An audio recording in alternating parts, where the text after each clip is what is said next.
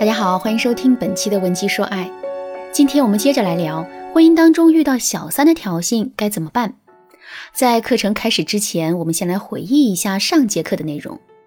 上节课一开始的时候啊，我们就拿苍蝇做比喻，指出了小三的三个特点：无孔不入、恶心人和顽固。当然啦，这还是一些比较常规的小三。生活中还有一种小三。他们更狂妄，更没底线，甚至胆子大到敢挑衅正室的地步。紧接着，我用学员小月的案例详细讲述了这类小三的特点。随后，我又指出了对付这类小三要两手抓，一手抓小三，一手抓男人。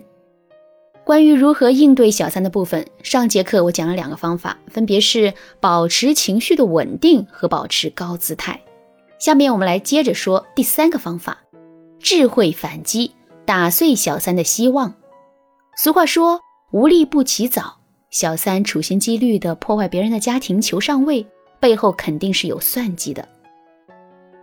说的再直白点儿，就是他要么是图钱，要么是图人，总之是心存幻想的。我们只要能够智慧回击，打碎小三的希望，他肯定是会知难而退的。怎么做到这一点呢？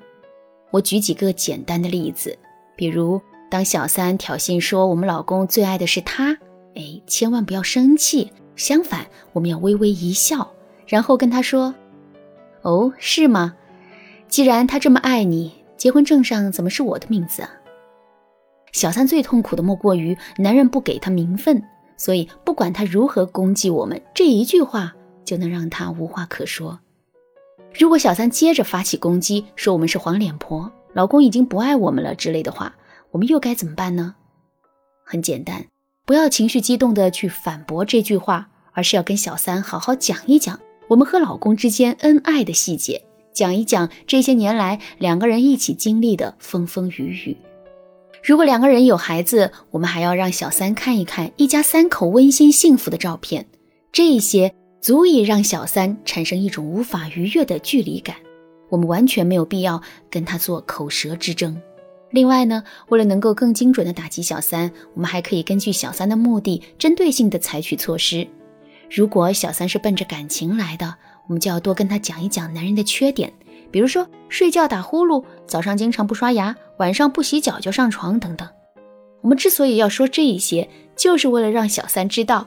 男人在外面的光鲜亮丽都是假的，生活早晚会把他给打回原形。不要一直沉醉在美梦里。另外，还有一个比较好的操作是，我们要多跟小三讲一讲，两个人刚开始谈恋爱的时候，男人对我们许下的海誓山盟。这样一来，小三就会产生代入感，他甚至会觉得，即使自己尚未成功了，将来还是会难逃被男人背叛的恶果。有了这样的心理压力，小三肯定会寝食难安了。如果小三是专门为钱来的，那就更好办了。我们只要断了他的粮草就可以了。我们要告诉小三，家里的财政大权其实都掌握在我们的手里。之前男人给他买礼物的钱都是从我们这里骗出来的，但现在我们知道了之后，这条路也就堵死了。另外呢，我再来教给大家一个很有效的操作。操作过程啊是这样的，我们可以伪造一份和老公的婚内协议书。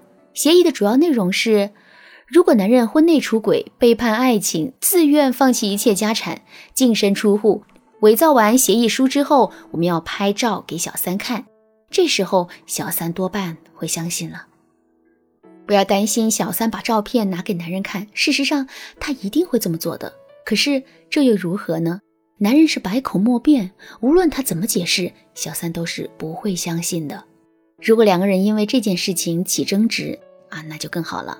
他们之间那点激情啊，迟早是会被耗尽的。如果你想知道当男人和小三有矛盾的时候，怎么乘胜追击，彻底俘获男人心的话，你可以添加微信文姬零零五，获得导师针对性的指导。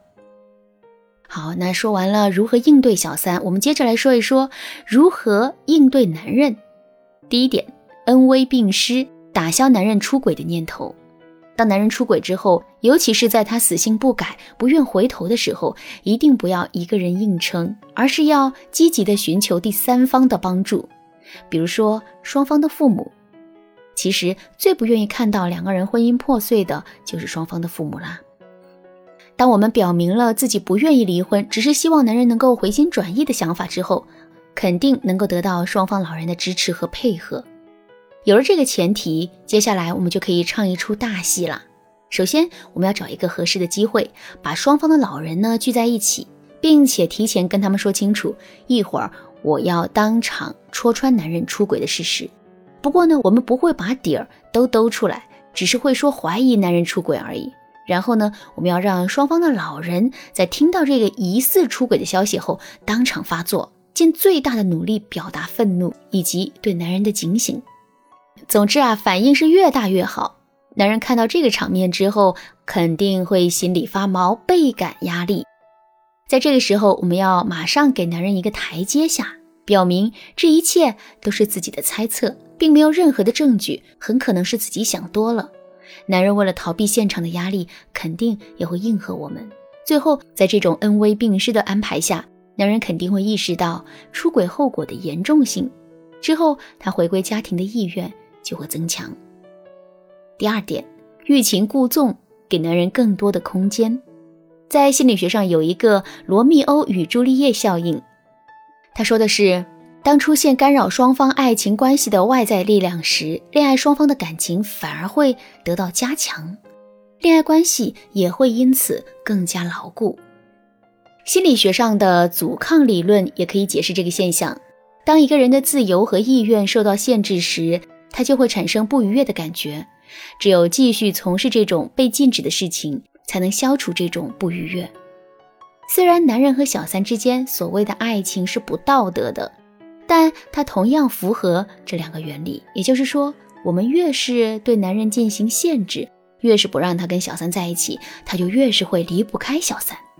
所以呢，我们不如反其道而行之，不但不阻止他们，反而逼着男人尽快跟我们离婚，然后跟小三在一起。不要担心男人真的会这么做，首先有双方父母在那儿盯着，这事儿出不了大乱子。而且从男人自身来说，他也未必真愿意离婚，虽然他口口声声说自己和小三是真爱，但那也不过是他出轨被拆穿后，在心理上劝说自己的一个借口，当不得真。两个人毕竟这么多年的感情，真到了离婚那一步，男人未必舍得，所以之后两个人的感情就这么僵持一段时间。在这期间啊，因为男人天天被逼着跟小三在一起，内心反而会产生厌恶情绪。时间一长，他就更不愿意离婚了。听完这些方法，你的心里是不是安稳了一些呢？其实啊，应对小三并不难，他有一百种方法破坏我们的家庭，我们就会有一百零一种方法让他自食恶果。难的是，很多姑娘在面对小三侵袭的时候，自己的心态很容易崩溃，很容易想东想西，然后内心变得不自信，这才是小三问题难以解决的主要原因。所以，我们一定要想办法调整好自己的心态。如果你觉得自己的心理素质很不好，很容易受到小三的干扰，可是又不知道如何提升自己的话，你可以添加微信文姬零零五，获得导师针对性的指导。好啦，今天的课程到这里就结束了。文姬说爱，为你一生的情感保驾护航。